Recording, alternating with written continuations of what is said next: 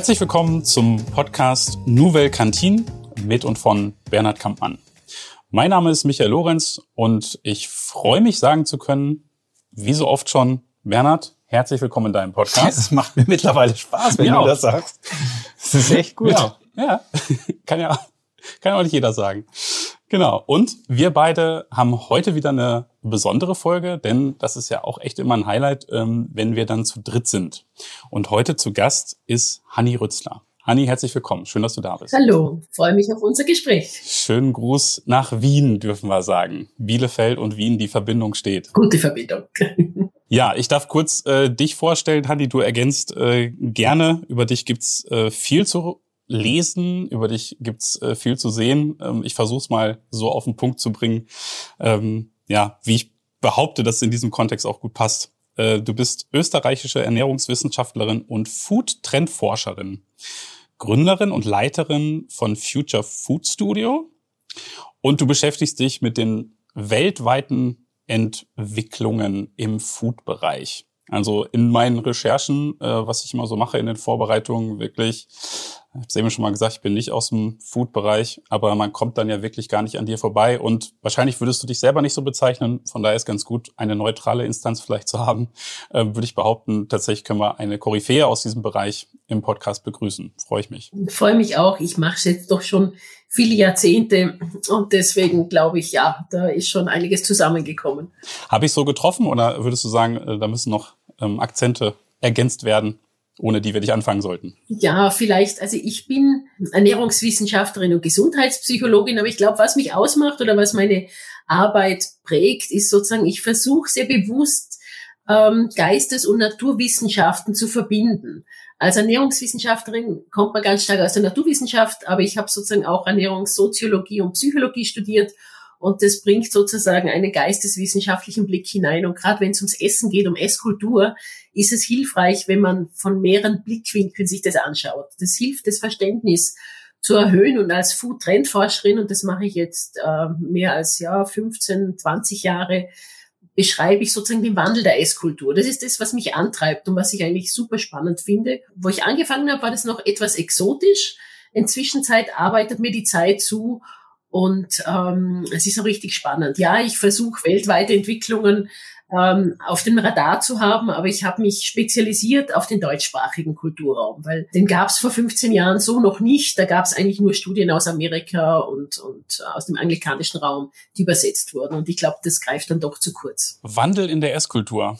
Bernhard, genau dein Thema. Ja. Aber bevor wir da so ein bisschen inhaltlich einsteigen, für die Hörer, die jetzt bei dieser Folge vielleicht zum ersten Mal ähm, reinhören, vielleicht weil sie auch über ähm, Hanni Rützler aufmerksam geworden sind, magst du dir auch noch mal kurz vorstellen? Ja, Werner Kampmann. Ich sage ja immer gerne der kochende ähm, Handballer, weil in meinem ersten Leben äh, habe ich auch mal Handball versucht zu spielen und ähm, habe aber frühzeitig festgestellt, dass Kochen eben meine Passion ist und ähm, ich habe mich äh, 1991 nach vielen Auslandsaufenthalten, Schiffszeit und alles, was halt so so ein Koch machen muss, um erfolgreich zu sein, in Bielefeld äh, 1991 äh, selbstständig gemacht mit der Idee regionales Food. Also ähm, ich kam ja vom Kreuzfahrtschiff und äh, da gab es überall dieses Rinderfilet, so Bernis mit Rösti. Und habe ich gesagt, naja, wenn die zu dir kommen sollen hier in Bielefeld in Westfalen, dann sollen die auch was, sollen sie die Gäste auch was typisch westfälisches essen. Und wenn man überlegt, wie ja Zero Mile hatten wir jetzt schon mal in einer Folge, ähm, wie wie populär das ge doch geworden ist jetzt auch durch die Pandemie, dass man auf regionale Lieferanten zurückgreift, dann bin ich immer in der Retroperspektive sehr stolz darauf, dass ich die Entscheidung schon 1991 getroffen habe. Und seit gut zehn Jahren betreiben wir, ja, wir sind auch angefangen mit einer Kantine, aber haben wir auch nur eine von. Und ähm, die anderen 20 sind wirkliche Betriebsrestaurants. Genau, und ähm, sehr erfolgreich. Auch im, im Allgäu, in, in München habe ich auch ein kleines Betriebsrestaurant. In Eisenach oder in Paderborn. Also nicht nur in Bielefeld, sondern ziemlich gut gestreut schon in Deutschland. Wer da noch mal ein bisschen mehr nachhören möchte, dazu haben wir in den ähm, ersten Folgen schon das ein oder andere berichtet. Wenn du als liebe Hörerin, lieber Hörer da nochmal einsteigen willst, dann hör dir natürlich auch die anderen Folgen an. Gut. Ähm, Bernhard, wie bist du denn jetzt überhaupt auf ähm, Honey gekommen? Ja, Also kannst du das schon länger, oder? Gute Geschichte. Nee, ich weiß gar nicht, Hanni, weißt du das, wie ich auf dich gekommen bin? Nein. Ne? Ähm, ich habe ja ein sehr schlaues Töchterchen. Und, äh, Schöner Anfang. ja, genau. Und die hat mal im Internet recherchiert vor drei Jahren, vier Jahren und ähm, hat sich mit genau dem, was du eben besprochen, äh, gesprochen hast, beschäftigt. Äh, Food Trends, wie sieht eigentlich die Verpflegung von Mitarbeitern in, in ein paar Jahren aus? Und da sagte sie, guck mal hier, da ist eine Hanni Rützler, die hat diesen Begriff Novelle Cantin äh, schon erfunden und die beschreibt genau das, was du da gerade machst.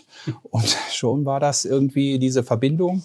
Und äh, dieses Nouvelle Cantine ist ja nun bei mir so eingeschlagen, dass ich sogar ein Buch darüber schreibe, wo du ja auch ein oder dir ja auch ein paar Zeilen gewidmet sind. Freue ich mich übrigens sehr. Nochmal herzlichen Dank dafür. Ja, freue ich mich schon, wenn ich es in Händen halten kann. Toll. Ja, wir haben einen Papierkrieg. Ich wusste das gar nicht. Es dauert jetzt noch ein bisschen, aber es kommt noch vor Weihnachten. Toll, freue ich mich. Ja, und so bin ich auf Hanni Rützler gekommen. Und mhm. ähm, mir ist es ähnlich wie dir gegangen. Je mehr du äh, über sie liest und ähm, das liest, was sie da so schreibt, äh, desto interessanter wirst du eigentlich, Hanni. Ja. Danke. Ja, na, das Thema ist natürlich ein spannendes. Und Novelle Cantin vielleicht noch mal ein paar Gedanken äh, zu diesen Begrifflichkeiten. Ich hatte wirklich den Eindruck, also dieses Kapitel habe ich geschrieben 2018 im Food Report 2019. Das ist so mein jährlicher Report, wo ich so über den Wandel der Esskultur reflektiere. Und da ist eben ein Kapitel zum Thema Nouvelle Cantine. Und ich hatte wirklich den Eindruck, dass damals so eine neue Kraft hineingekommen ist in dieses doch so sperrige Thema der, ja, es gehört ja doch zur Gemeinschaftsverpflegung, Betriebsverpflegung. Und ähm, Gemeinschaftsverpflegung äh, löst bei mir immer so Grauen aus. Danke, ziemlich ja. genau, ja. Ja, bei mir auch. Ein, ein kaltes Grauen. Also da denkt man an zerkochtes Gemüse und schlechte Resobaltische und ja, ich kann mich nicht. Convenience Food. Convenience Food ja. schmeckt immer alles gleich. Es ist alles genau. berechenbar, erwartbar und ja ähm, kennt man eines, kennt man alles und ähm, so richtig zum Abgewöhnen. Und ähm, eigentlich wollte ich mal einen großen Bogen um dieses Thema machen und dann bin ich da ein paar Mal drüber gestolpert und dachte, es bewegt sich ja doch, ja, da tut sich einiges, nämlich vor allem eben in diesen Betriebsrestaurants, ja, auch ein neuer Begriff.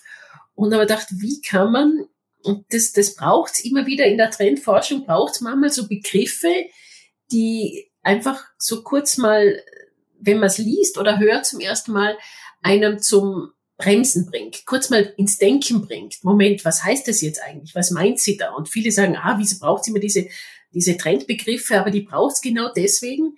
Mit neuen Wortfusionen kann man so ein bisschen das Hirn austricksen, weil da kommt man wieder ins Denken. Wenn ich das jetzt auf Deutsch machen würde, dann sind das Begriffe, die sind schon besetzt und lösen nur alte Bilder aus. Aber wenn wir uns zurückdenken, dann war das ja mit der Nouvelle Cuisine, äh, Witzigmann-Zeiten, nichts anderes. Genau das, was du beschreibst. Und natürlich das Frankophile, weil, weil damals sozusagen die Nouvelle Cuisine wirklich die, die, die deutsche Küche wirklich auf ein ganz ein anderes Niveau gehoben hat. Die, die sensorische Qualität der Ausgangsprodukte, eine neue Wertschätzung fürs Produkt. Deswegen haben wir gedacht, das Frankophile passt da recht gut und Nouvelle Cantine ähm, zeigt einfach, da ist doch eine qualitative Bewegung. Und ähm, ich habe den Eindruck, es hat doch Wellen geschlagen, dieses Kapitel, weil ich da nicht allein war in dieser Einschätzung und manchmal muss man wirklich die Brillen aufsetzen und dann findet man auch die innovativen Köpfe und manchmal finden mich auch die innovativen Köpfe und so sind wir. Oh, vielen Dank. Zusammengekommen. Ja. Genau. Ähm, vielleicht Frage an euch ähm, beide. Wenn du jetzt äh, sagst, Hanni, das ähm, Thema ist aus 2018 oder ähm, 19 hast du es dann im Food Report ähm, geschrieben.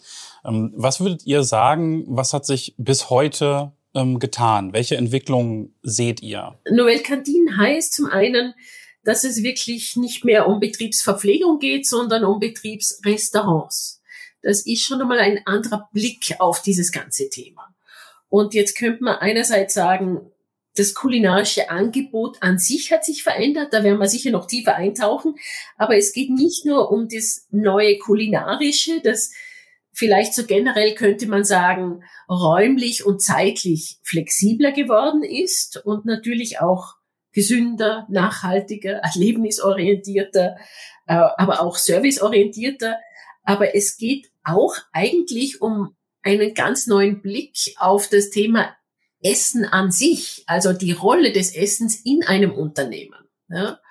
Und das, was man anbietet oder das, was man isst, ist ein Ausdruck. Wenn ein Unternehmen Essen anbietet, dann ist es sozusagen ein tiefer Einblick in die Unternehmenskultur, ähm, ein tiefer Einblick auch in die Wertschätzung gegenüber den Mitarbeitern und Mitarbeiterinnen.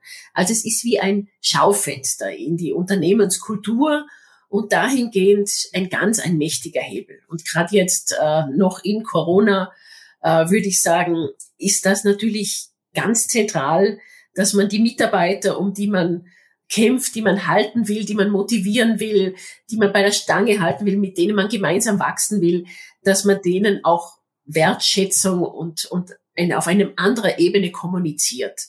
Und da ist natürlich das Essen zentral. Also du sprichst es äh, hundertprozentig an. Hundertprozentig ist das genau richtig. Das ist eben auch das, was wir feststellen durch die Pandemie, wenn wir jetzt mal davon ausgehen, dass 2019 noch alles in Ordnung war, ähm, merken die Firmen ja auch, ähm, dass sich die Arbeitswelt komplett verändern wird in Zukunft. Es wird ja viel mehr äh, Wert gelegt auf Orte innerhalb des Unternehmens, wo man äh, gut kommunizieren kann. Menschen brauchen Menschen, das sage ich immer. Also auch trotz Homeoffice ähm, ist ja äh, laut den Umfragen, die wir jetzt von den Betrieben hören, der Drang der Mitarbeiter, die im Homeoffice sind, äh, sehr groß, andere Mitarbeiter aus dem Unternehmen mit denen äh, zusammenzukommen, zu kommunizieren, ähm, dass man sich auch übergreifend, abteilungsübergreifend mit den Mitarbeitern unterhalten kann. Das ist also bei allen Mitarbeitern, was wir so gehört haben, die im Homeoffice arbeiten, der größte Wunsch. Und das ähm, war ja auch genau das, was wir im Gespräch mit äh, Christian Tönes von äh, DMG Mori ähm, auch gehört haben. Ne? Also das Investment ähm, ist ja dann auch vielleicht gar nicht so, so klein. Ne? Das war wirklich ähm, ein tolles, großes, professionelles Betriebsrestaurant mit einer ganz tollen Akustik und auch die Gerichte, ähm, die es dort gab, alles ähm, wirklich tipptopp zu einem äh, sehr fairen Preis. Aber um nochmal daran anzuknüpfen, was du sagst, Hanni, das ist ja, das hat ja diesen Wert. Also ich fand das so toll, wie du es gerade gesagt hast, mit dem Schaufenster.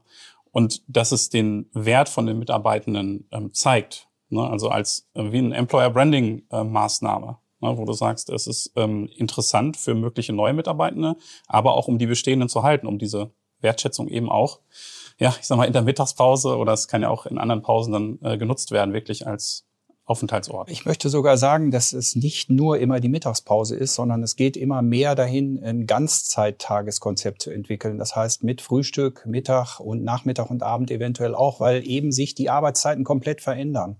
Viele sind vielleicht vormittags im Homeoffice für ein, zwei Stunden und kommen dann noch mal kurz ins, äh, in den Betrieb, um irgendwas vor Ort zu regeln. Und dann müssen sie halt äh, am Nachmittag noch was essen und sich freuen sich da, auch da über gesunde Ernährung. Das ist, ich glaube, das wird absolut äh, die Zukunft sein, dass wir ein Ganztageskonzept äh, bieten müssen und nicht immer nur in Anführungsstrichen das gesunde Mittagessen. Ja, und das zeigt sehr deutlich, also diese Veränderungen in der Struktur des Angebotes, dass sich auch unsere Esskultur massiv ändert. Und das spiegelt sich natürlich auch in den Betriebsrestaurants wieder. Ähm, und wenn man das sozusagen als ganztages kulinarisches Angebot sieht, äh, entspricht es auch eher diesen neueren Berufswelten. Ja, also ich springe jetzt nochmal auf eine andere Betrachtungsebene, weil du gerade das Thema auch Gesundheit erwähnt hast. Ähm, in der Trendforschung arbeiten wir natürlich mit den gesellschaftlichen Megatrends. Und da ist einerseits der Megatrend Gesundheit, ja, ein starker Treibender, aber auch der Megatrend Individualisierung, ähm, sehr herausfordernd, gerade kulinarisch. Und der dritte ist sozusagen auch New Work. New Work im Sinn von Wandel der Arbeitswelt. Das, die neueren Berufe, ähm, da geht's ganz stark um Kreativität und um, um Team Spirit. Und da geht's nicht darin, von acht bis zwölf und von zwei bis irgendwann äh, immer das Gleiche zu tun, sondern da geht's darum, dass das der Kopf äh, gut funktioniert und dass die Arbeit Spaß macht und dass man gut im Team was entwickeln kann. Und das sind ganz neue Zielsetzungen und da bedarf es natürlich auch anderer Arbeitsräume, anderer, anderer Ausstattung, aber auch anderer kulinarischer Lösungen. Da kann man nicht sagen, okay, alle gehen von dann bis dann Mittagessen, weil dann haben sie Hunger. Und dann organisieren wir die Pause, sondern das ist viel mehr fließender. Und der eine hat eben den Schwerpunkt eher am Abend, der andere eher ähm, äh, mittags, äh, der andere macht spontaner und sagt, muss zuerst das Meeting fertig sein. Also diese fließenden Übergänge oder jetzt eben in Corona-Zeiten eben auch Homeoffice und Büro zu verbinden, vielleicht sogar mit Takeaway. Takeaway, ja, das ist auch das große Thema, dass man auch die, äh, also die Ehefrau zu Hause oder die Kinder mitversorgen kann ähm, dass man das Essen dann mitnimmt, ist sicherlich ein Riesenthema noch. Mhm. Aber wir merken das in den Betrieben eben auch schon sehr stark, ähm, dass eben nicht alle um 12 äh, Uhr in der Schlange ähm, im Betriebsrestaurant stehen und dort essen gehen wollen. Das ist etwas, was wir sehr stark merken. Ja, da geht es nämlich auch um dieses Raus aus dieser Standardisierung, ja, Schlange stehen und sozusagen den Teller hinhalten. Das sind doch so diese ganz alten Bilder und das macht selten Spaß. Ja. Äh, das ist man selten in der Schlange, wo man stehen will, mit den Partnern, mit denen man vielleicht nochmal Kontakt haben will und reden will.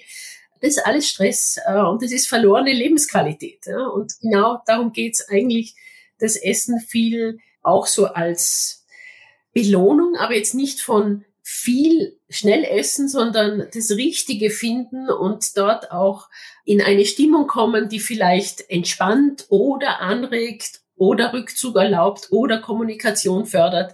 Also auch hier so vielfältige Angebote, hier die Freiheit wählen zu können. Auch das gehört zur Individualisierung. Das macht es für uns Köche ja so schwierig. Deshalb haben wir äh, so ein Counterprinzip oder immer, ich sage immer so eine Marktplatzatmosphäre, wo äh, der Mitarbeiter des Unternehmens dann sich einfach auch mal orientieren kann äh, an der Salatbar, an der Obstbar. Möchte ich jetzt was aus dem Wok essen? Möchte ich äh, was, was frisch gegrilltes essen? So dass er eben animiert wird. Und ähm, das haben wir, da haben wir auch die Möglichkeit, das den ganzen Tag über frisch anzubieten, also über ein längeres Zeitfenster. Wir, haben, wir kochen nicht einmal alles fertig und geben es dann aus, sondern wir versuchen das immer frisch und individuell zu kochen. Denn du hast es schon richtig angesprochen, wir haben natürlich viele Veganer und Vegetarier und äh, Laktoseintoleranzen. Diese individuelle Zubereitung, das ist ähm, auch natürlich ein ganz großes Thema, was wir immer haben. Sehr herausfordernd stelle ich mir das vor. Das ist es in der Tat. Weil die sind ja auch nicht immer berechenbar. Ja? Nicht jeder Veganer ist immer Veganer. Und auch die Flexitarier sind manchmal neugierig auf äh, Veganes und dann vielleicht doch mal wieder Fleisch, je nachdem. Das stelle ich mir sehr herausfordernd vor, diese zunehmend, ja, man möchte fast wirklich sagen, individualisierten Wünsche. Also vielleicht da keine Zwiebel, da kein Paprika, da kein das nicht. Ja, aber das macht es letztendlich aus, dieses Individuelle. Und ähm, es ist ja auch oft so, dass unsere Betriebsleiter und unsere Köche die Mitarbeiter sehr genau kennen. Es sind ja immer wieder gleichkehrende Gäste. Ähm, aber wir müssen jeden Tag äh, in der Lage sein, immer wieder eine neue Herausforderung zu machen. Das ist also was anderes als in einem Restaurant. In einem Restaurant hast du immer andere Gäste. Und wenn du in so einem Betriebsrestaurant bist, hast du ja immer die gleichen Mitarbeiter. Du weißt einfach, da kommt mein Vegetarier rein und der möchte ohne Zwiebeln haben. Das wissen wir. Und darauf stellen wir uns ein. Und das ist eben dieses Menschliche da drin. Ähm, das finde ich, äh, kommt eben bei uns unheimlich gut an, wenn die, wir können manchmal schon, wenn die reinkommen, sehen, äh, was die essen wollen. Ne? ja, ist tatsächlich so. da laufen die Wetten. Ähm, aber jetzt daran anknüpfen nochmal. Ähm, du hast ja auch eingangs erwähnt, Hanni, Thema Essqualität. Ähm, wir haben äh, schon ein paar Mal so dieses provokante Bild gewählt von äh, der Schneepotag ähm, und was jetzt sozusagen ähm, daraus weißt geworden du, was ist. der Schneepotag ist, Hanni? Ich bin gerade am Grübeln. Oh, ja, Mensch, habe ich mir gedacht. Ist, gut, dass du sagst, Bernhard. Schneepo ist ja in vielen äh, Betriebsrestaurants der Schnitzel-Pommes-Tag und der wird dann verniedlicht mit Schnipo. Ja. Schnipo und wie sagt ihr zu der Currywurst? Die gibt's sicher auch als Kürzel. Nee, da wüsste ich jetzt nicht. Nee, Currywurst Pommes. Nee. Übrigens Manta-Platte hätten wir noch im Angebot, ne? Genau, Manta-Platte. Übrigens, äh, du weißt es ja, die beliebtesten drei ähm, Kantinenessen, ich muss deshalb immer diesen Begriff Kantine nehmen, äh, sind ja äh, Currywurst Pommes, ähm, es ist das Schnitzel und Spaghetti Bolognese. Ich befürchte ja, oder nicht befürchte, meine These wäre, dass sich das gerade ändert. Ja? ja, da sind wir ja bei. Man konnte dir die Schmerzen im Gesicht ansehen, Anibal. Ich kann mich noch erinnern, wo äh, es gibt doch immer wieder so ein Ranking, auch äh, länderweise, was ist die Lieblingsspeise der Österreicher und Österreicherin. Und da war es um die Jahrtausendwende. Bei uns war es natürlich auch immer das Schnitzel. Vielleicht nicht immer nur mit Pommes, ja. Also das, da würde man wahrscheinlich äh, dran kratzen. Ich glaube, wir essen es ein bisschen anders. Aber nichtsdestotrotz, es war so ein Dauerbrenner. Und um die Jahrtausendwende ist es zum ersten Mal eingebrochen. Und das waren wirklich die damals unter 40-Jährigen, für die dann eben äh, die italienischen Gerichte, also Spaghetti und äh, Pizza, zum ersten Mal die, die, die Pole Position erobert hatten. Und das habe ich schon spannend gefunden, ähm, dass da doch Bewegung hineinkommt. Aber ich glaube, dass diese alte Pole Position mit diesen drei Gerichten ähm, das hat noch ganz viel mit dieser Betriebsverpflegung zu tun. Ja? Im Restaurant kann sich das ganz schnell ändern. Können wir da, ähm, fände ich jetzt interessant, können wir da noch ein bisschen einsteigen? Also vielleicht du, Bernhard, so aus der Perspektive, was ist es denn heute? Also was läuft denn in Summe vielleicht gut? Also wenn wir jetzt eben die drei alten Klassiker äh, genannt haben, äh, Stichwort Kantine versus Betriebsrestaurant. Und vielleicht kannst du auch noch mal ergänzen, ähm, Hanni, was vielleicht so im Sinne von Trends ähm, so läuft oder in welche Richtung man so denkt gerade. Also was wir wirklich feststellen ist, dass ähm, äh, der Anteil an vegetarischen Essen sehr stark zugenommen hat. Mhm. Äh, zudem müssen wir sehr stark feststellen, dass die Portionsgröße auch nicht mehr das ist, was man früher so kennt, diesen vollgepackten Teller. Ähm, ist eher diese Philosophie, ich kann mir noch Nachschlag holen.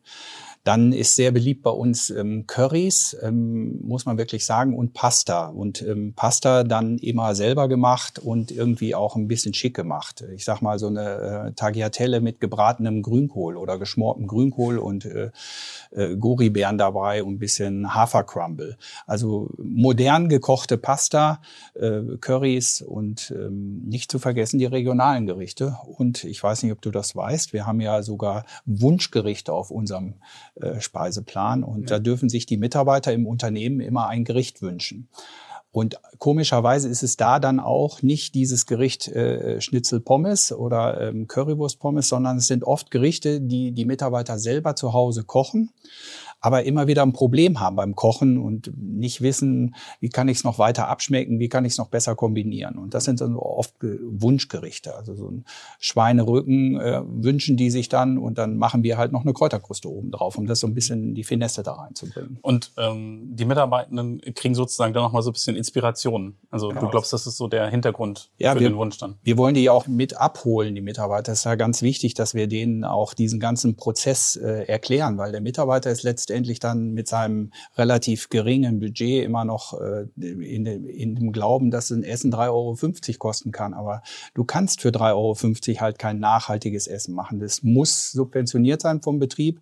Und wenn wir das nicht kommunizieren und erzählen, wo wir das herhaben und wie wir es gemacht haben, dann holen wir auch den Mitarbeiter und Mitarbeiterinnen ähm, überhaupt ab in dem Unternehmen. Ne? Ich glaube, das ist ein ganz ein wichtiger Punkt, diese zunehmend auch die Information, woher die Produkte sind, woher sie kommen. Ein bisschen mehr nicht Warenkunde im klassischen Sinn, aber einfach mehr Information zum Produkt. Das bringt so eine neue Nähe zum Produkt. Und das ist schon ein, ein großes Thema. Und das ist eine riesige Chance, wenn man vielleicht auch Einblicke in das, in das, in das Kochen bietet. Ja? Es ist äh, schwierig zu kommunizieren, aber wir, wir sind dabei. Ne? Wir sind dabei. Also wir müssen es immer mit, äh, die Transformation ist sehr wichtig, dass wir das eben den Mitarbeitenden oder Mitarbeiterinnen dort auch genau erklären. Also das Thema Regionalität, ja? also diese Sehnsucht, gerade jetzt in, während der Pandemie auch das Regionale zu unterstützen, nicht nur das Handwerk, sondern auch die Produkte. Das ist natürlich sehr herausfordernd, auch schwierig vom Sourcing her.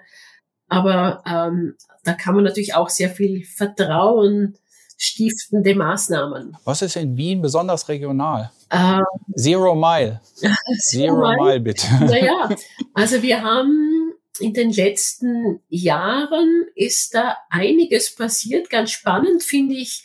Wir haben eine große Aquaponik-Produktion am Stadtrand. Da gibt es sehr guten Wels. Den finde ich einfach auch sensorisch ganz toll. Und darüber hinaus habe ich einen Zugang zu sehr viel Wintergemüse und Wintersalaten ähm, gefunden, den ich sehr schätze. Also da tut sich jetzt einiges. Also da gibt's jetzt im Umfeld ähm, einige innovative Gemüseproduzenten, die, ich sage jetzt mal, Blut geleckt haben, weil sie gesehen haben, dass hier einfach eine Foodie-Szene ist, die wirklich viel Interesse hat an so an, an speziellen Varietäten. Ich habe im aktuellen Food Report einen Trend beschrieben, der nennt sich Local Exotic und zeigt eigentlich, also wirft sozusagen die Scheinwerfer auf diese neueren Entwicklungen, es gibt zum Beispiel, das ist jetzt nicht Wien, aber das ist Niederösterreich oder Burgenland, das ist sozusagen das nächste Bundesland. Ja, die sind bekannt, ja. Mhm. Da gibt's jetzt ähm, Reis, aber auch Ingwer und Ingwer auf einem wunderbaren hohen Niveau, ähm, sensorisch wirklich toll, nicht so verholzt, sondern äh, wunderbar frisch und mild, aber auch ähm, Kurkuma und ähm, Artischocken und einfach sehr viele ehemals als exotisch bezeichnete Lebensmittel äh, wachsen inzwischen bei einigen innovativen Produzenten und die natürlich noch nicht so in den Mengen, aber jene, die hier den Connex früh genug erkannt haben und hier äh, Verbindungen haben, äh, denen ist es natürlich gelungen, diese Regionalität richtig schön zu kommunizieren. Das ist herausfordernd, aber gerade wenn man so eine engagierte Küche führt, für einen Betrieb, dann hat man da sozusagen auch einen langen Atem und kann da sehr gut mit, auch mit regionalen Produzenten in so einen tieferen Austausch kommen und auch verbindlicher äh, spezielle ähm, Qualitäten bestellen. Und das macht es dann schon einmal also so einmalig, also nicht so nicht austauschbar. Und das ist, glaube ich, ganz zentral. Und da haben ja alle ähm, Parteien äh, was von. Ne? Das ist dann ja auch äh, schön, wenn ich das im Betriebsrestaurant auch verbinden kann, äh, die Regionalität für alle Parteien gut. Okay, ähm, Bernhard äh, sagt, äh, an. Wir können Richtung Ziel gerade kommen. Ja, du hast mir aus dem Herzen gesprochen. Was soll ich sagen? also ist, du triffst den Nagel auf den Kopf. Das ist einfach so. Ne? Ja. Und wenn man überlegt, 2018 ähm, ähm, Nouvelle Cantine, das ist schon wirklich herausragend, dass du das so auf den Punkt bringst und jetzt auch wieder mit den Erzeugern, denn wir in der Küche hängen natürlich auch sehr von den Erzeugern ab und äh, gerade Ingwer und Kurkuma, das sind natürlich auch gerne Gewürze, die ich verwende. Beim Kochen Kresse nehme ich auch sehr gerne. Und ähm, ja, das ist schon, geht alles in die richtige Richtung. Übrigens, ähm, wir, wir plädieren immer bei allen Betriebsrestaurants, dass wir auch unser eigenes Kräuterbeet haben. Und dann gehen wir immer schnell mal raus und schneiden die Minze oder frisches Basilikum ab ähm, oder eben Rosmarin. Du weißt ja, der wächst ja äh, wie Kraut und Rüben. Und äh, davon haben wir immer ganz viel. Und ähm, das ist immer dann auch schön, wenn man sagt, okay, wir holen hier aus dem Kräutergarten ihres, ihres Betriebes die eigenen Kräuter und würzen damit. Ja, das führt einen wirklich näher ran. Aber ich glaube, das sind genau diese kleinen Geschichten, diese kleinen Formen der Wertschätzung, die dieses ganz spezielle Essen in Betriebsrestaurants zu so einer so großen sozialisierenden Kraft machen.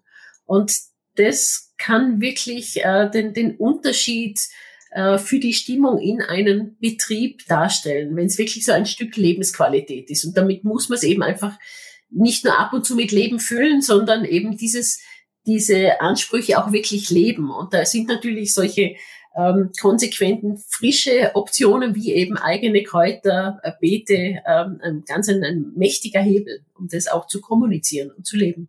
Ja, vielleicht ist das ähm, so auf eine Frage äh, würde ich es jetzt noch mal ähm, zusammenbringen. Vielleicht kannst du das zum Abschlu Abschluss noch einmal ähm, sagen, Hanni, oder zusammenfassen. Im Grunde war das auch das, was du eingangs schon gesagt hast. Ähm, was würdest du jemandem sagen, den du noch ähm, ermutigen ähm, müsstest, auf eine neue, moderne Esskultur zu setzen in seinem Betriebsrestaurant? Was, was würdest du sagen? Was sind die wesentlichen hm, Punkte? Ja, wie kann man jemanden motivieren, dem Thema Esskultur im eigenen Unternehmen äh, die Wertschätzung zukommen zu lassen, die eigentlich das Thema braucht? Also ich würde sagen, also die Esskultur in einem Unternehmen nimmt massiv Einfluss auf die Genusskultur. Genuss ist immer fokussierte Aufmerksamkeit, hat ganz viel mit Lebensqualität zu tun und sich einlassen auf etwas. Und das ist etwas, was wir gerne bei unseren Mitarbeitern und Mitarbeiterinnen im Unternehmen erwarten. Aber ich glaube, das müssen wir auch ein Stück geben und teilen und leben. Also diese, dieses Genussthema, das hier so stark mit hineinschwingt und natürlich auch das Thema Gesundheit, was hier mit hineinspielt. Aber ins Zentrum würde ich wahrscheinlich die Kommunikations- ähm, Kultur setzen, weil wozu brauchen wir Arbeitsplätze an gewissen Räumlichkeiten, ähm, um in, in Kommunikation zu kommen mit unseren Mitarbeitern und die Mitarbeiter und Mitarbeiterinnen untereinander. Und da bietet sich das Essen an und die Getränkekultur und das sozusagen bewusst zu gestalten mit Fokus auf Qualität und Wertschätzung eröffnet einfach ein Riesenpotenzial, um auch als Gesamtunternehmen Zukunft zu gestalten. Darf ich dich noch mal gerade was fragen? Kochst du eigentlich auch? Ich war, glaube ich, mal eine sehr engagierte Köchin, aber in den letzten Jahren habe ich Glück. Ich habe es an meinen Mann abgegeben. Der ist ein Hobbykoch, aber ein richtig gut und wir waren lang Testesser und ähm, ja, also ich schreibe und denke und äh, arbeite so viel an dem Thema, dass ich es praktisch auch gerne auslagere. Aber dafür gehe ich einkaufen. Das ist auch schon eine bewusste Wahl. Okay, also gibst du indirekt doch vor, was es zu essen gibt. ja, also die, die Grundvoraussetzung schaffe ich. Meistens kommt dann ganz was anderes raus, als ich mir gedacht habe. Ja, damit ähm, sagen wir ganz lieben Dank für dieses Gespräch. Das war auch ein Genuss, so wie du es eben vom Essen gesagt hast, war auch dieses Gespräch ein Genuss. Vielen Dank. Vielen ähm, Dank Hanni. dafür. Ja, war ein Hochgenuss. Ja, lieber Bernhard, lieber Michael, danke für das Gespräch. Da könnte man noch lange weitermachen. Aber viel Erfolg auch mit dem, mit dem neuen Podcast und vor allem mit dem neuen Buch. Ja, danke. Es läuft gut, sehr gut sogar. Bernhard, zum Abschluss äh, unsere typische Frage. Was war dein Highlight der Woche? Vielleicht auch kulinarisch. Ach cool, ja, du weißt ja immer, ich habe immer nur Highlights, weil ich das, das Große habe, dass ich mein, mein Hobby zu meinem Beruf gemacht habe. Aber kulinarisch war ähm, jetzt, ähm, war ich letzte Woche wieder, ich fahre ja immer diese Betriebsrestaurants an und mache dann ähm, so Kontrolle. Und mhm. wir hatten da so ein Veggie Green Bowl mit Sushi Reis und äh, Cashewkernen, der war echt super. Mhm. Und der hat eigentlich all dieses Thema, worum es geht, Nouvelle Kantine und äh, um alles, der hat das einfach in sich auf dem Teller wiedergespiegelt. Ja, passt wirklich ja auch ganz gut, was wir jetzt eben äh, im Gespräch auch mit, äh, mit Hanni gehört haben. Wäre fast ein Kandidat mal für ein Rezept, ne? Das können wir mal machen. Können das ist eine gute Idee. Das sollten wir unbedingt mal aufnehmen. Gut, wunderbar. Damit sage ich für die heutige Folge Tschüss und auf Wiederhören und wir hören uns dann in der nächsten Folge.